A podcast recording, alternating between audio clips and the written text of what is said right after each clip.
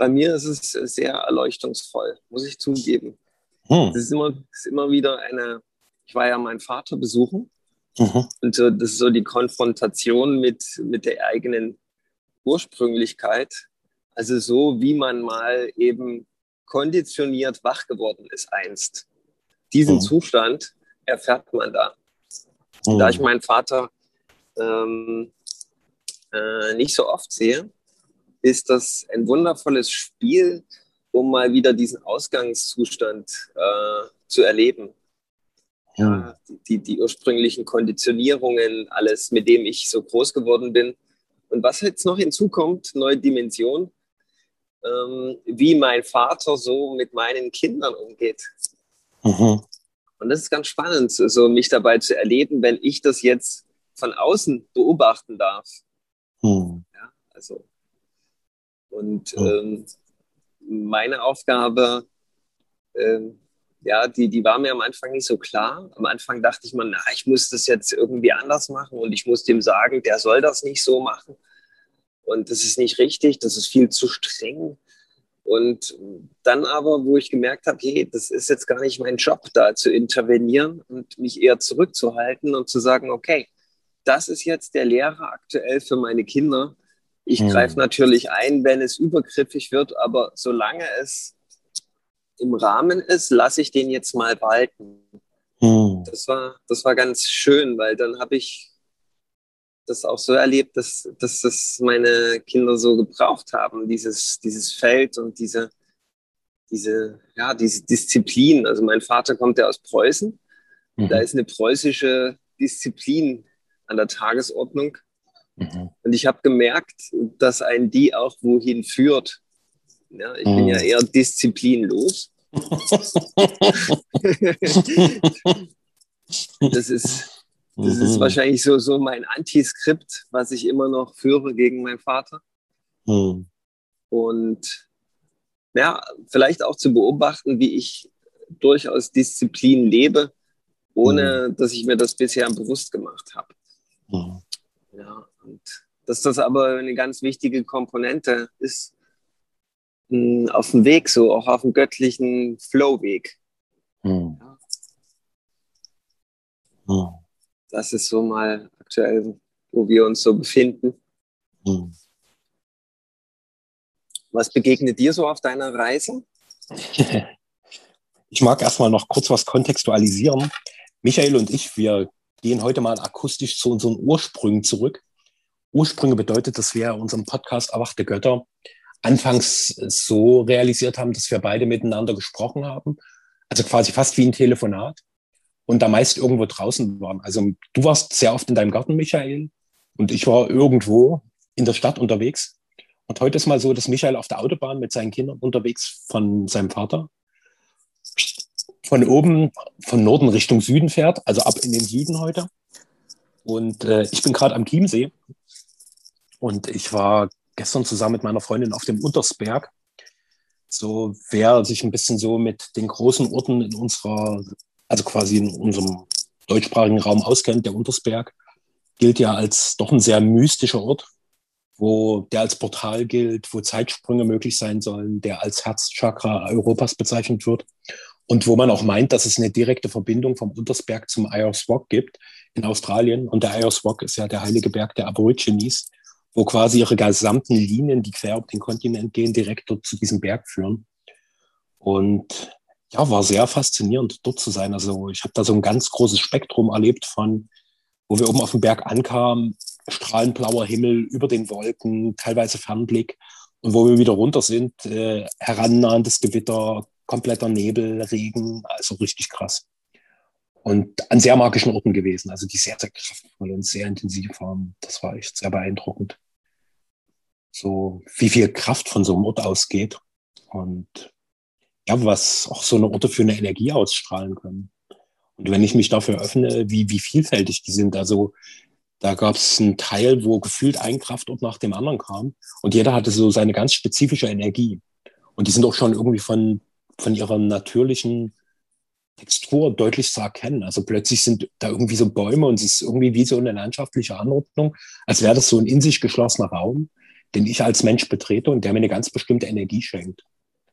Ja, das war sehr faszinierend. Und wir haben insgesamt elf Gämsen gesehen, die ja sonst immer eher abhauen und die gerade an diesen Kraftorten dort wie geblieben sind. Also wo wir denen sehr nah waren und die von uns überhaupt nicht haben beeindrucken lassen.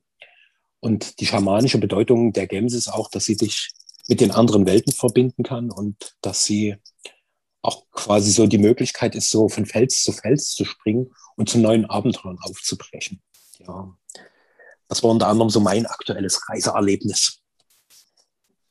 Ja, also auf dieser Ebene habe ich auch einiges zu berichten. Wir hatten ja nur ganz begrenzt Zeit.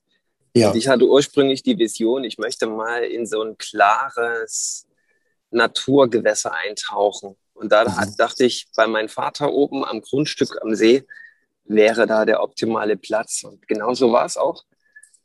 Das sind ja ganz faszinierend äh, klare Gewässer da oben in Mecklenburg. Mhm. Und wir waren da am Stechlinsee. Mhm. Mhm. Ja. Und das, das ist auch so ein ganz mystisches Gewässer, das ganz tief ist. Und das soll wohl auf dem Grund äh, des Sees soll es wohl einen roten Hahn geben. Mhm. Ja, und keiner weiß, äh, so richtig was und wie. Und es gibt tausende Mythen darum.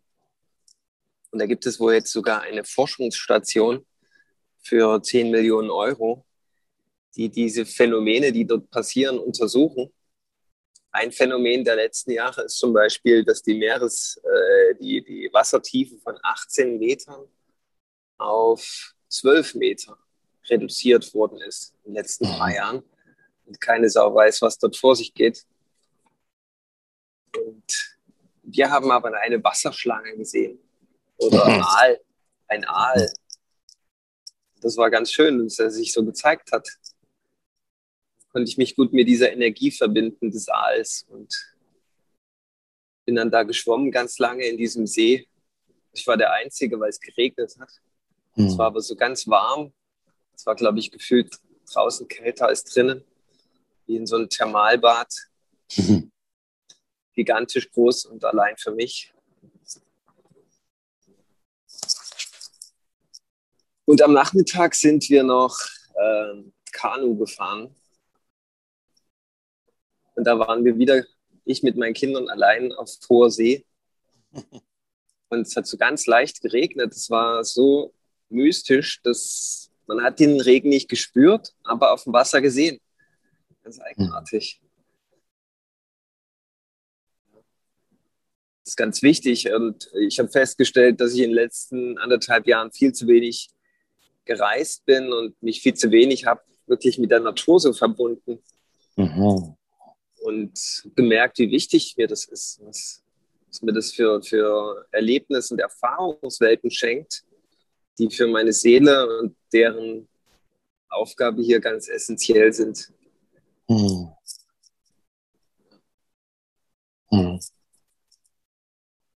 Dann habe ich mal wieder auch festgestellt, auf was für einen verfluchten Arbeitsplaneten wir hier gelandet sind. wo, es,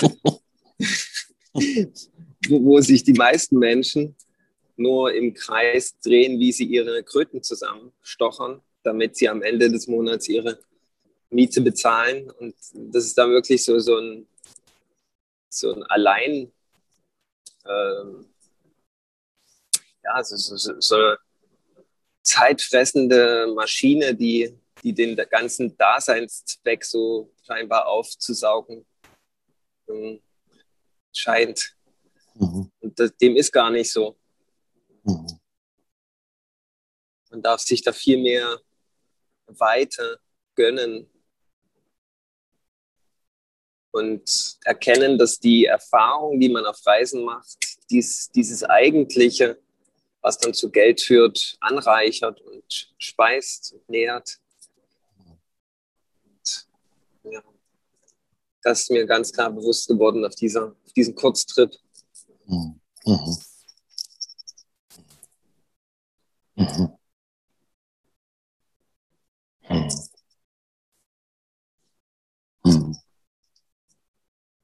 Wo du das gerade so beschreibst, mir kommt da gerade so ein Sinn, wir haben gestern da auch auf dem Berg einen Mann getroffen, dem wir dann an der Hütte wieder begegnet sind und so ein bisschen mit ihm ins Gespräch kamen. Und er meinte, ja, jetzt mal kurz drei Tage Urlaub und Arbeit ist halt total anstrengend und muss da eben mal kurz raus.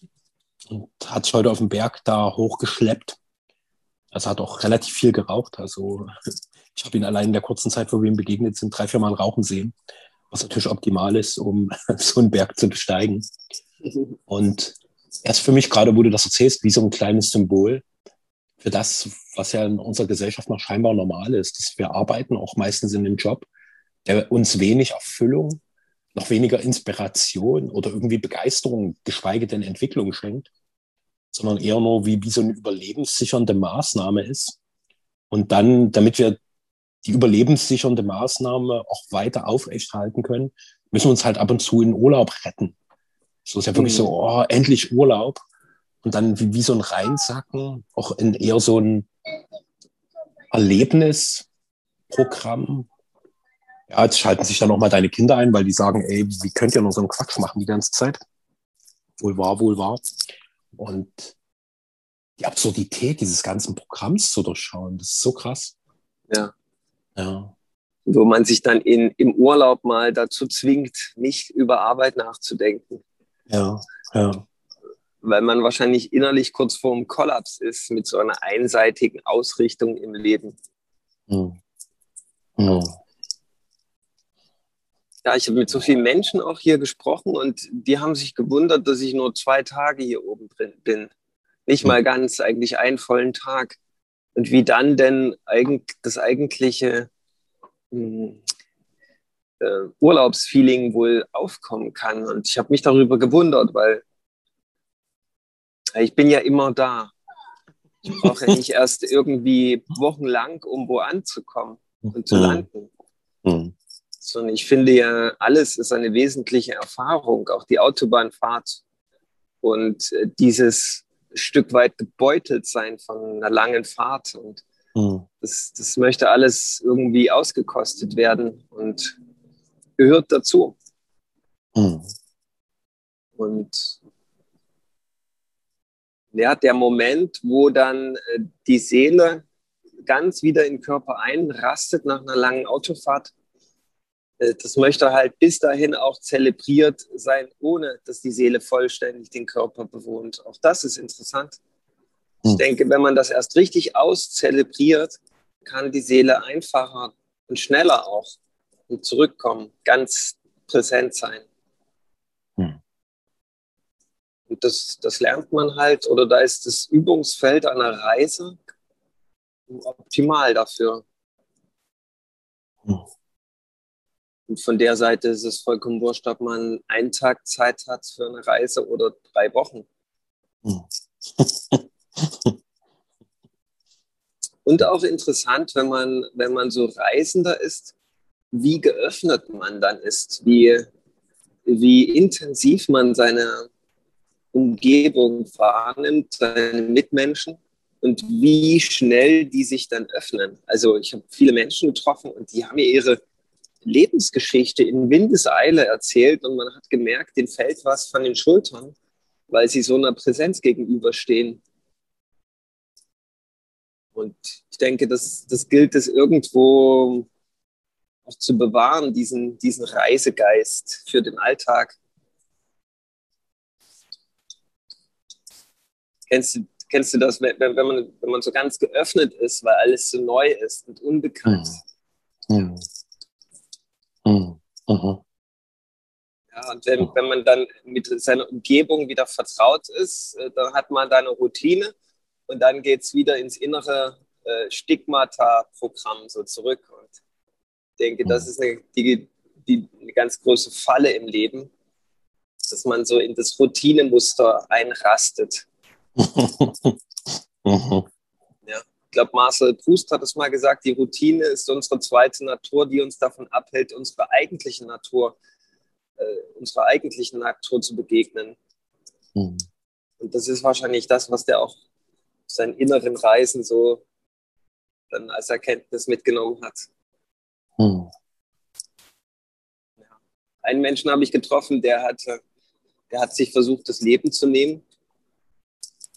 Und der hat früher immer ganz viel meditiert und Astralreisen gemacht und der hatte gedacht, wenn er sich das Leben nimmt, ähm, kann er dann permanent in diesen Astralwelten rumgeistern.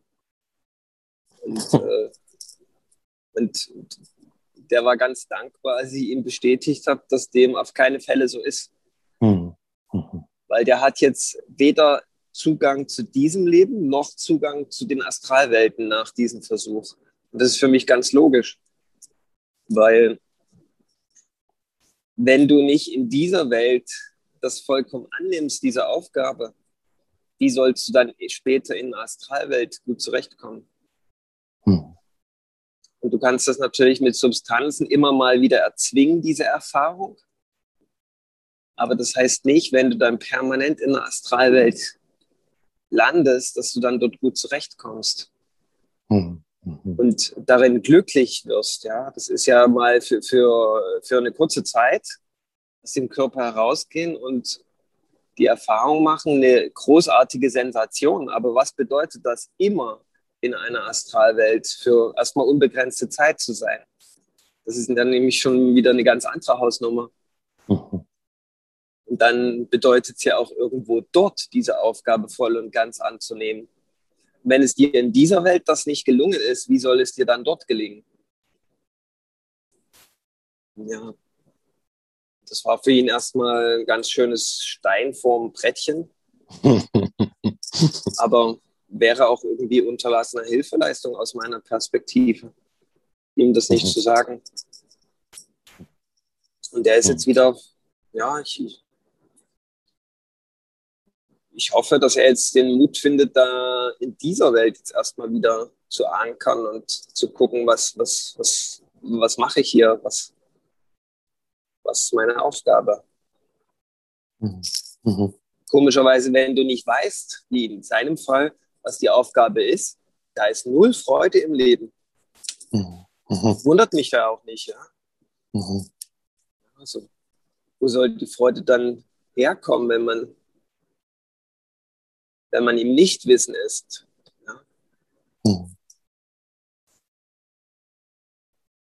Der wollte von mir so einen ersten Schritt wissen, wie er da wieder hinfindet und habe ihm geraten, dass er erstmal im Frieden sein soll mit diesem Unwissen. Erstmal okay damit sein. Das eben nicht gleich zu wissen, aber eben so ein bisschen zu lauern, wo, wo, wo kommt Freude auf und wo, wo ja, und dann, wo möchte mich die Freude hinführen? Ja. Mhm. Ganz achtsam zu sein. Mhm.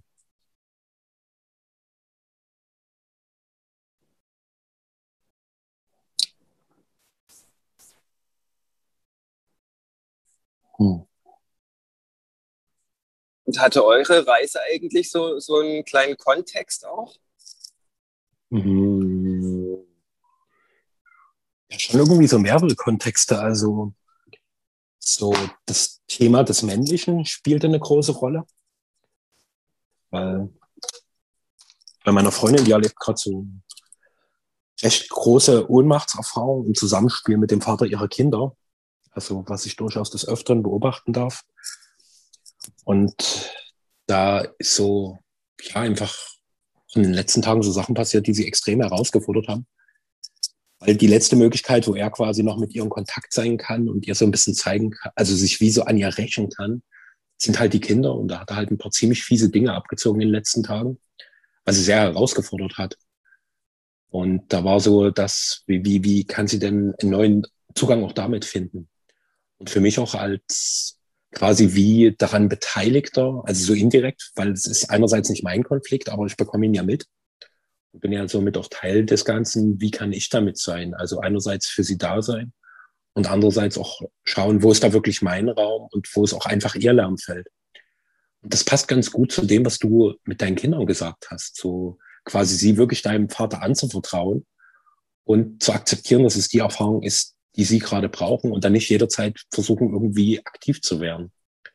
Und das finde ich ist auch ein ganz gutes Symbol für, für, für so eine Reise, einfach zu schauen, wo bin ich gerade gefragt und wo eben nicht. So, wo bin ich eher derjenige, der, der das gerade genießt, was da kommt? Und wo ist wirklich ein ganz klarer Impuls, jetzt mach was, jetzt tu was. Und da finde ich, ist eine Reise auch eine ganz wundervolle Möglichkeit, da nochmal ganz neu mit sich in Kontakt zu kommen. Und ich weiß gar nicht, ob das so weit weg sein muss. Also du hast ja beschrieben, du warst da in Mecklenburg an einem Platz, wo ich auch vor ungefähr drei Wochen recht nah auch war.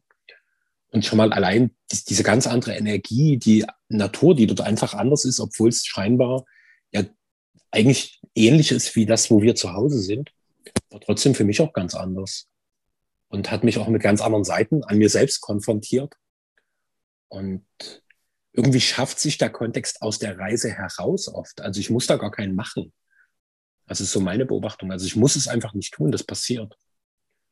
Und ich mag gerne noch eine Erfahrung mit reinbringen. Ähm, ich habe eine Praxis, die ich schon seit einigen Jahren kultiviere, die heißt Jing Chi.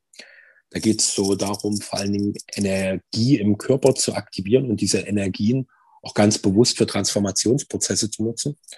Ich habe das vor einigen Wochen meiner Freundin gezeigt, wie das geht. Und wir haben jetzt hier, da in der Nähe, wo wir gerade wohnen, das direkt hinterm Haus ein ganz schöner Wald. Und an dem Wald gibt es am Waldrand einen sehr offensichtlichen Ort, wo fünf Eichen fast wie ein Halbrund bilden, hin zum offenen Feld, genau hin zum Bergpanorama. Und dort haben wir das praktiziert. Und äh, das sind schon energetisch sehr anspruchsvolle Übungen. Und eine, die basiert auf einem Armkreisen, erstmal mit der einen Seite und dann mit der anderen. Und für sie war es ganz massiv zu spüren, wie auf der rechten Seite, die ja oft mit dem Männlichen assoziiert wird, sie wie das Männliche abwehrt. So, sie will einfach damit nicht in Kontakt kommen. Und mit der Linken, was eher mit dem weiblichen Aspekt in uns assoziiert ist, wie sie versucht, das Männliche einzuladen und gleichzeitig permanent so ein Argwohn ist. Und ich habe dann auch gemerkt, wie mich einerseits diese Energie von hinten, dieser fünf mächtigen Eichen, so bestärkte aber gleichzeitig auch wie so erdrückte. Also es wäre zu viel Energie, als könnte ich mit diesem ursprünglich natürlichen männlichen, als, ja, als würde ich damit gar nicht so richtig in Kontakt gehen. Und wir haben dann auch mit diesem Ort gespielt. Also sind dann aus diesem Halbrund, wo quasi auch die Zweige über uns fast wie so eine Art Kathedrale gebildet haben, bewusst rausgegangen, auf den weiten Wiesenraum raus, mehr in Richtung Berg und haben dann uns umgedreht und einfach mal auf die Eichen geschaut und ich habe gemerkt, ich konnte die gar nicht angucken. So, da waren wir mal kurz und dann war wie so ein, hm, als wäre es, wäre ich unwürdig, mit dieser Kraft in Kontakt zu kommen. Dann immer wieder weggeguckt. Und das sind ja auch Reisen, die da beginnen, so, wo ich einerseits an einem neuen Ort mich auf eine ganz andere Art und Weise erfahren darf. Und das ist total unspektakulär, da brauchst du nichts weiter dass ich mir jetzt irgendwie ein besonders tolles Hotel oder irgendwie einen mega großartigen äh, Freizeitevent gönnen muss, sondern einfach mit wachen Augen durch mein Umfeld gehen und zu sehen, da ist ein Ort, der mich anzieht und einfach mal mit dem Ort so in Kontakt zu gehen und zu beobachten, worauf will der mich denn hinweisen? Was will der mit mir denn in diesem Moment zeigen? Das ist so quasi der aus sich herausgewachsene Kontext der Reise, der sich immer wieder gerade offenbart. Ja. Hm. Das geschieht immer, wenn man ganz äh, geöffnet ist für, für das Leben. Hm. Da, ich glaube, auf Reisen sollte man äh, ganz bewusst untersuchen, wie sind denn so die Parameter, die dann irgendwie dazu führen, damit man äh, ganz bewusst und selbstbestimmt auch im sogenannten Alltag in diesen Geist wieder hineinfindet.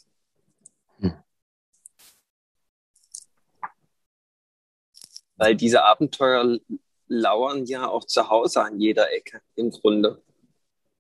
Nur ist die Gefahr, dass man die dann übersieht durch, sein, durch seine ja, konditionierte Perspektive.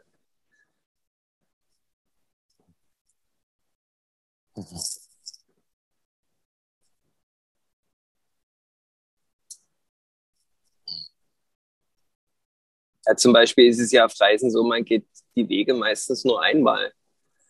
Und zu Hause geht man meistens irgendwie dieselben Wege, setzt dieselben Schritte. Und wenn man da weiß, okay, ich brauche im Grunde bloß mal das Muster verändern und schon ändert sich alles, dann kommt man dazu, dass man mit dem Leben wieder beginnt zu spielen, richtig.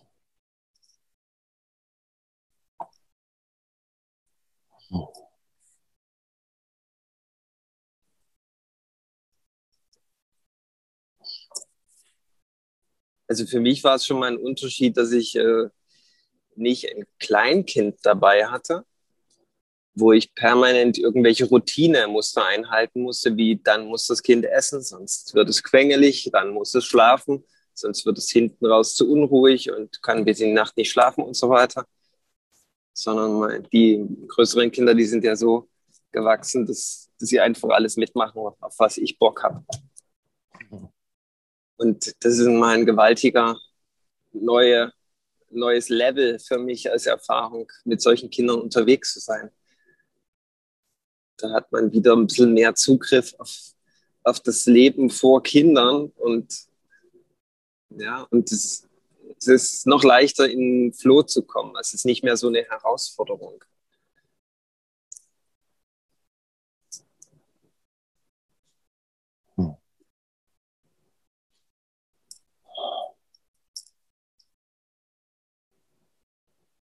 Und so wie du das beschrieben hast, äh, sollte man vielleicht immer mal solche Energieübungen machen und dann sich dem stellen, was eben da ist. Und statt aus so einem trägen Geist heraus viele Dinge anzupacken, kann im hm. Grunde immer nur morgens rauskommen. Ich stelle mir vor, du hast jetzt irgendwie so eine Company, die vor einer Herausforderung steht, oder die seit Jahren vor einer Herausforderung steht und keine Ahnung hat, wie sie damit umgehen und die gucken dich so ganz erwartungsvoll an.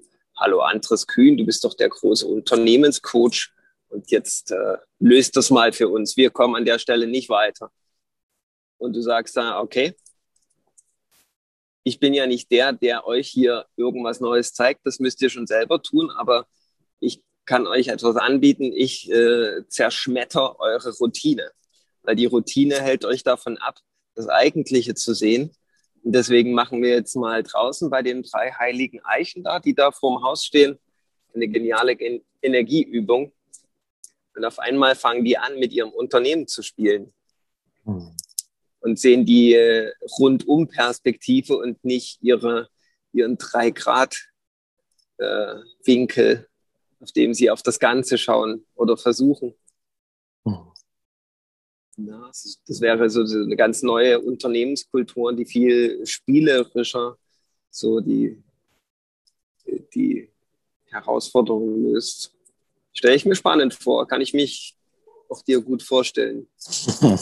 mhm. Mhm. Mhm. Danke für den Impuls. Und äh, bevor der möglich ist, setzt es ja erstmal voraus, dass ich meine eigenen Routinen sprenge. So, weil ich habe ja auch für dieses Thema, wenn da plötzlich so ein Unternehmen dasteht und sagt, hey, wir haben ein Problem, löst das. Halt meine Routine, mit denen ich es bisher löse, die mir eine gewisse Scheinsicherheit, eine Kalkulierbarkeit, auch den anderen irgendwie so eine gewisse Gewährleistung zusichern können, was ja meistens Murks ist, weil es nicht stimmt, weil ich ja eh nicht weiß, was passiert. Ich meine ja nur, dass ich ungefähr wüsste, weil ich es schon zigmal erlebt habe, dass auf das unbedingt das folgen müsste und viel bessere Ergebnisse, also vor allen Dingen viel unerwartetere, unvorhersehbare eintreten würden, wenn wir uns genau davon lösen. Wenn wir es spielerisch mhm. gestalten und einfach mal den Dingen gestatten, dass sie sich finden, ohne dass wir sie umordnen wollen.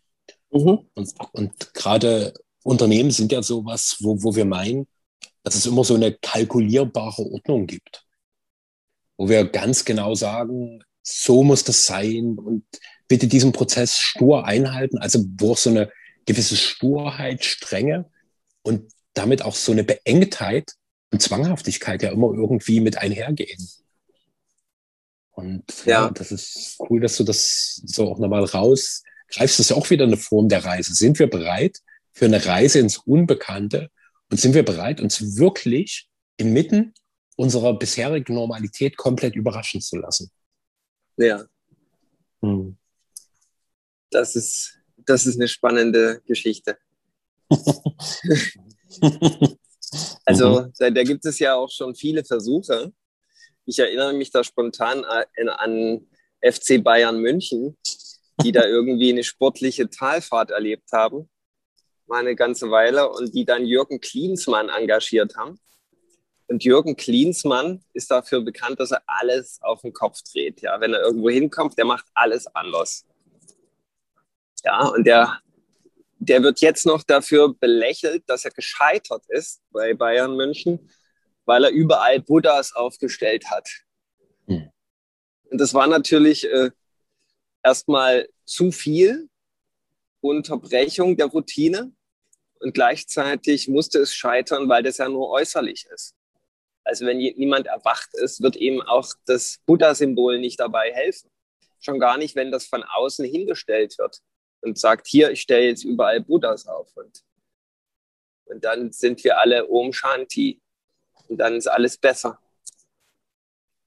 Und, äh, ja, also die, die Neuseeländer, ja, die, diese Rugby-Mannschaft, die hat das ja raus, die sind ja re regelmäßig Weltmeister. Und die haben ja so, so eine ganz kraftvolle Energietechnik, wo dann auch die Gegner regelmäßig erzittern, wenn die dann mit ihrem Hocker oder Hacker anfangen. Wie heißt das? Hacker, ja. Ja. Und ich finde, sowas ist ganz hilfreich, um ein, auch wie du das beschrieben hast, es äh, scheint sich ja anzuhören, als ob das eine wirklich physische Energietechnik bei dir ist. Mhm. Wo man mal physisch das Energiesystem so richtig durchschüttelt mhm. und wach macht. Mhm. Und das ist, das ist eine Komponente, die in der Businesswelt durch Kaffee erzwungen wird. und in Wahrheit wird ja durch Kaffee nur Stress im Körper entfacht. Und durch so eine Energietechnik wird ja der Stress, der da ist, aufgelöst und in Bewegung gebracht, sodass am Ende das System vollkommen stressfrei in Entspannung ist. Und dann erst kann die eigentliche Lösung zu dir kommen. Hm. Ja. Also wenn, wenn Stress auf Kaffee trifft, dann wird das ja noch mehr Stress. Wenn ich will jetzt nichts gegen Kaffee sagen, deswegen kann man entschärfen, das so formulieren, wenn der Körper entspannt ist und man dann einen Schluck Kaffee trinkt, dann kann es ähm, ganz wundervoll sein. Aber wenn man müde ist, sollte man sich, glaube ich, besser hinlegen und ausschlafen. Hm. Also es ist auf jeden Fall so eine ganz eigene Welt. Wie kann man äh, den Kopf eines Unternehmens so gestalten, dass wirklich das Göttliche durch die Unternehmen Wirklichkeit werden kann? Ja, das ist ja im Grunde, müsste man einen Raum gestalten, wo totaler Flow möglich ist. Oder die Unternehmen allesamt so aufbauen, dass jeder im Unternehmen so nährend ist für dieses Komplettwesen Unternehmen, ähm, dass das von allen gleichzeitig kommt. Und jeder Information von, diesen, von diesem Wesen bekommt, jeder im Unternehmen so dass jeder da angebunden ist an was, an das, was er da eigentlich macht, an, an das Wesen, für, was, für das er arbeitet, so dass es gar keinen Chef mehr bräuchte. Oh. Da müsste man sich natürlich hinsetzen und sagen, okay, äh, wie können wir sowas umsetzen? Das finde ich eine spannende Aufgabe. Da würde ich gern mitwirken. Mhm. Kann sich natürlich, können sich das die wenigsten leisten. Die meisten würden das so abtun als Hirn, Geburt, äh,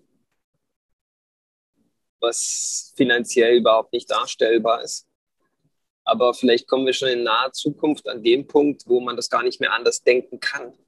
Und nur die Unternehmen äh, funktionieren, wo man, wo, man, wo man eben diesen neuen Spirit so lebt. Das Unternehmen einfach nur göttliche Wesen sind, äh, die, die die von Menschen in die eigentliche Entfaltung begleitet werden möchten. Bin ich mal gespannt. Ich wage auf jeden Fall die, die steile These, dass es bald schon nicht mehr anders geht, weil die Energie auf der Erde zu, zu, zu sehr liebesgefärbt werden wird. Und die tieferen Energien, die können da einfach nicht mehr mitspielen. Die, die verlieren dann einfach. Weil die höhere Liebesenergie, die dominiert einfach die tiefere, sonstige.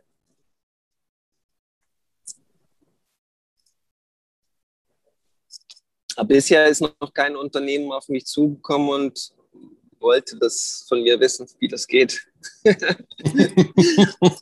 Aber ich werde mich ab, ich werde mich ab heute mal dafür öffnen. Weil ich weiß es ja auch nicht. Das ist, das ist wahrscheinlich das Ding. Das kann niemand wissen. Das mhm. kannst du nur dann wissen, wenn du dich dafür öffnest und bereit dafür bist und, und in diese Räume eingetreten bist. Also wenn du in so einem tatsächlichen Feld stehst. Mhm.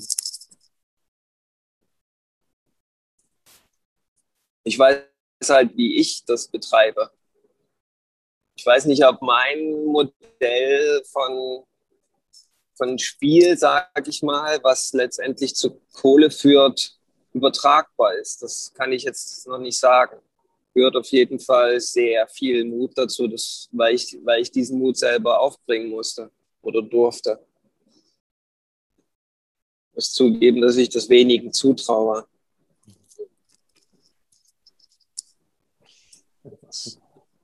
Und das wird wahrscheinlich dann erst so weit kommen, dass Menschen das wissen wollen, wie das geht, wenn sie wenn es nicht mehr anders geht, ja, wenn die Not gewendet werden muss durch neue Wege.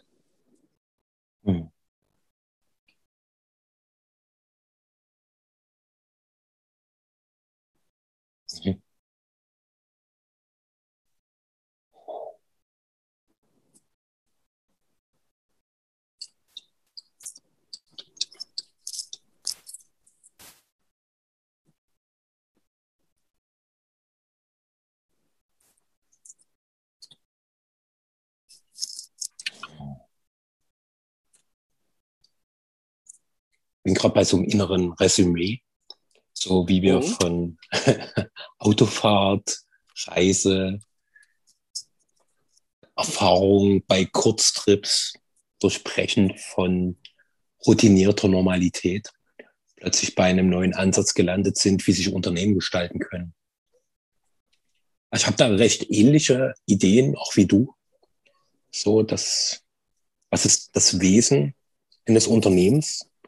Was da zum Ausdruck kommen will. Und genau genommen ist es ja das Wesen einer menschlichen Gemeinschaft, die, wenn sie zusammenkommt, wie eine Kollektivseele erschafft. Was will diese Kollektivseele? Und aus diesem Prinzip mhm. heraus sehen wir ja Gemeinschaften bisher überhaupt gar nicht. Sondern wir, statt Kollektivseele gibt es ja immer Konsensverhandlungen. So wie können wir irgendwie Einzelinteressen so miteinander abgleichen, dass jeder irgendwie ein Krümelchen vom großen Kuchen abbekommt und sich dann mit diesem Krümelchen möglichst langfristig zufrieden gibt. Und äh, das entspricht ja irgendwie überhaupt keinem wirklich lebensdienlichen Prinzip. Und ich merke auch, dass mein Verstand dann noch meint, wie soll denn das bitte gehen? Also, wenn, wenn du beschreibst, dass du es für dich alleine machst, kommt jetzt bei mir sofort der innere Kritiker, der meint, naja, klar, du für dich alleine, das geht, aber wie soll das bitte mit 10, mit 100, mit 1000, mit 10.000 Menschen gehen? Wie soll denn das bitte funktionieren?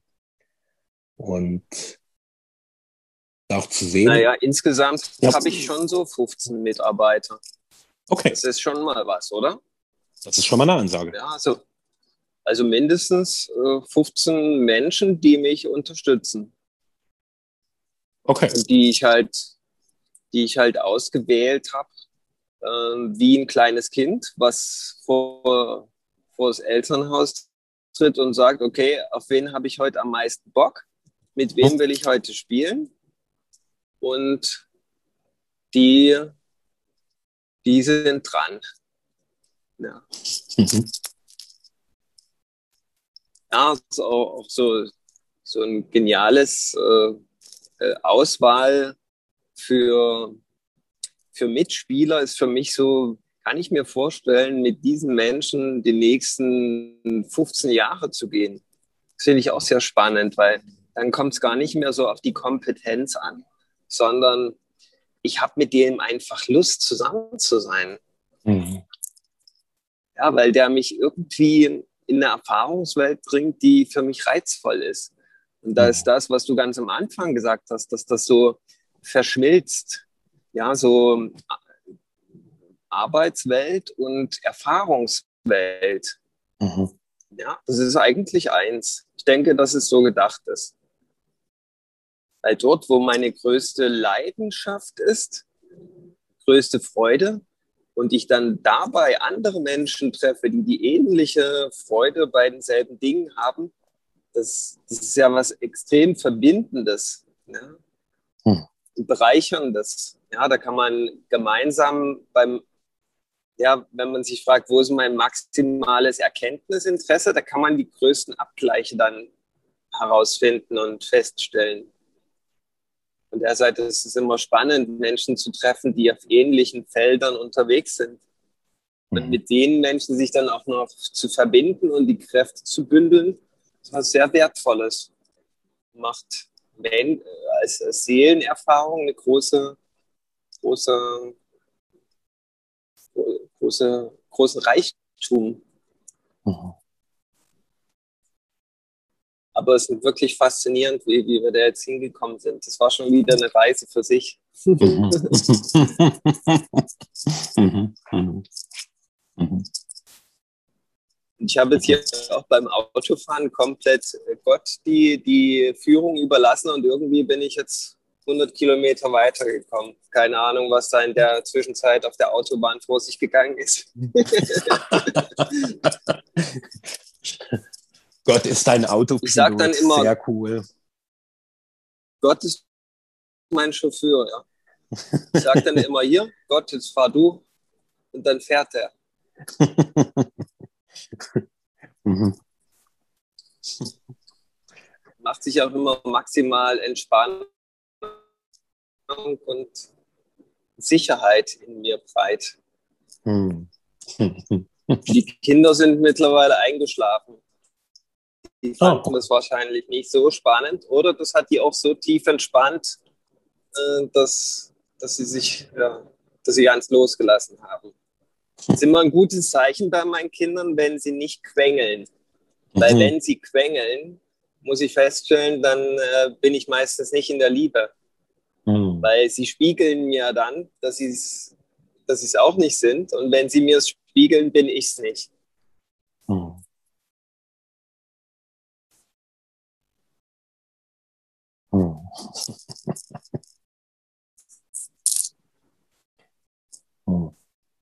Also wenn du gemäß ziehst, dann nähern wir uns so großen Schritten dem Ende. Wie ist das bei dir?